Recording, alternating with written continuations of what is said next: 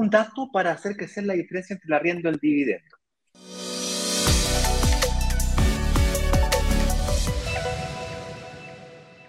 molestaba al inicio del live que el dato era, bueno, aumentar el arriendo y bajar el dividendo. Y se acababa el live. Y se acababa el live. Eh, pero la pregunta es cómo. Entonces, yo te voy a dejar que tú nos des un par de ideas y tips en relación a cómo aumentar el arriendo, pero antes de cederte la palabra, me gustaría dar un par de tips de cómo es posible eh, bajar el dividendo, ¿vale? Un par de ideas que para algunas personas pueden ser obvias y para otras no tanto. El dividendo depende de tres grandes variables principalmente. La primera es la cantidad de años del crédito. O sea, un, un dividendo más cantidad de años hace que el monto del dividendo o cuota del crédito hipotecario baje.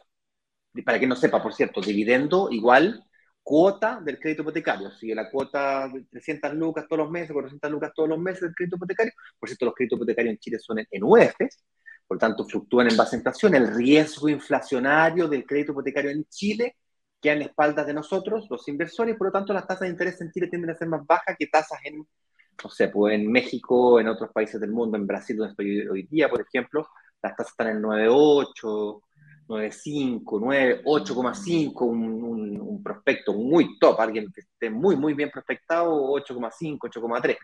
Normal, 9,5, 9,8. Tú comparas una cosa con la otra y tú dices, oye, pero las tasas son mucho más altas. No tanto así porque los créditos hipotecarios en Brasil, por ejemplo, son en reales. En cambio, en Chile son en UF. Es el primer detalle que hay que tener en consideración. Por lo tanto, por lo tanto ajustar el dividendo, eh, perdón, el arriendo o alinear el arriendo con el dividendo a la inflación, en este caso en UF, es un tip importante. El segundo variable que el, el dividendo alto o bajo se ve afectado es la tasa de interés.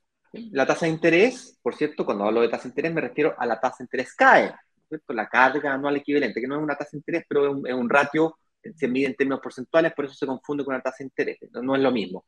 Pero bueno, para que hagamos las cosas más simples, la tasa CAE, que es la carga anual equivalente, que es la tasa de interés más todos los costos asociados del crédito, seguro, todos los costos del crédito, eh, es relevante, es importante, pero no es determinante.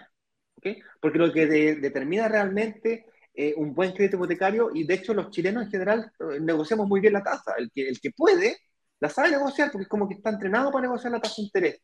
Y le, habla con el ejecutivo, y le negocia aquí, le negocia allí, bájame un puntito, bájame un par, y negocia. Cotiza con dos, tres bancos. En general nos va bien por ese lado.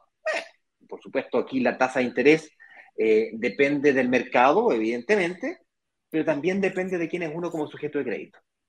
Entonces, no es lo mismo ir al banco a pedir un crédito cuando está endeudado a pedir un crédito cuando uno está muy bien prospectado como sujeto de crédito.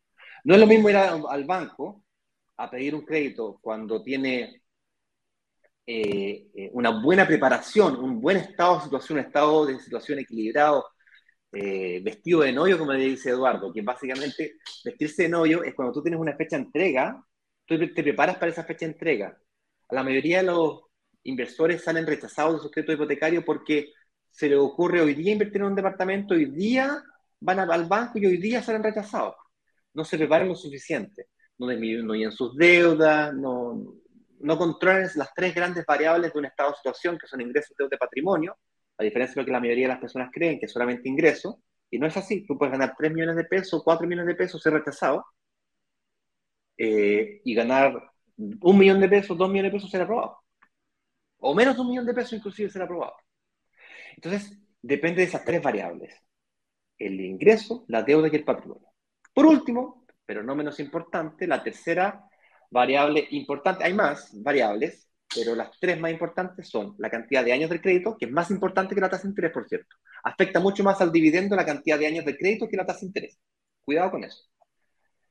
Eh, y el tercer elemento es el pie, el pie me refiero al monto que tú pagas del total de la, del, departamento. Si el departamento vale 100 millones, tú pagas un 20%. Pues ese pie, tú en vez de pagar el 20%, podrías pagar el 25% o el 30%. Y consecuentemente vas a pedir un porcentaje menor de hipoteca y consecuentemente el dividendo va a ser más bajo.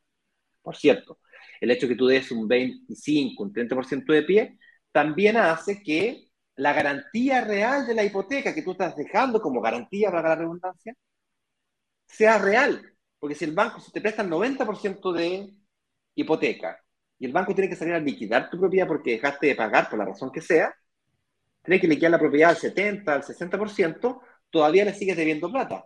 Por lo tanto, eres más riesgoso para el banco. Cuando pagas un 25, un 30% de PIB, tiene que salir a liquidar, un 40% de PIB y tiene que salir a liquidar tu propiedad, se, auto, se paga el 100% de la deuda. Consecuentemente, el riesgo para un crédito hipotecario al 30% de entrada o 40% de PIB, si te financia el 70 o el 60%, es mucho menos riesgoso que un crédito al 90 o al 80. En consecuencia, la tasa de interés tiende a ser menor.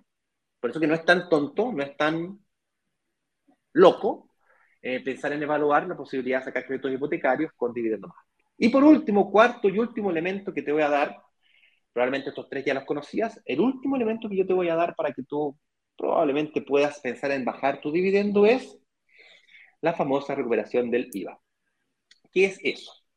Están todos preocupados de que, hoy la reforma tributaria, se acaba el beneficio del DFL2. Y nosotros acá, desde hace casi un año, que ya no nos interesan los beneficios del DFL2, o bueno, la gran mayoría de las personas ya no y le interesan más los beneficios de la devolución del IVA. Tal vez lo sepan o tal vez no, pero cuando tú compras un departamento, digamos un departamento de 100 millones de pesos, tú pagas IVA. Pagas, no pagas el 19 porque el terreno no paga IVA, entonces al final tú puedes recuperar como el 16%. A eso tienes que agregarle un par de costos que son el, tributarista, el contador, que te ayudan al proceso de recuperación, salvo tú seas un especialista en esto. Te recomiendo que pagues por un buen, un buen asesor en esa recuperación. Y terminar recuperando el 3, el 14%.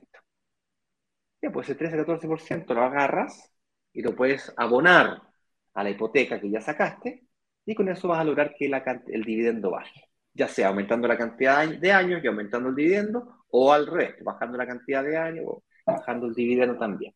¿Ok? Entonces, esas son algunas, hay más, hay más, de lograr bajar el dividendo o controlar el monto del, mismo para lograr que el arriendo sea igual o mayor al dividendo.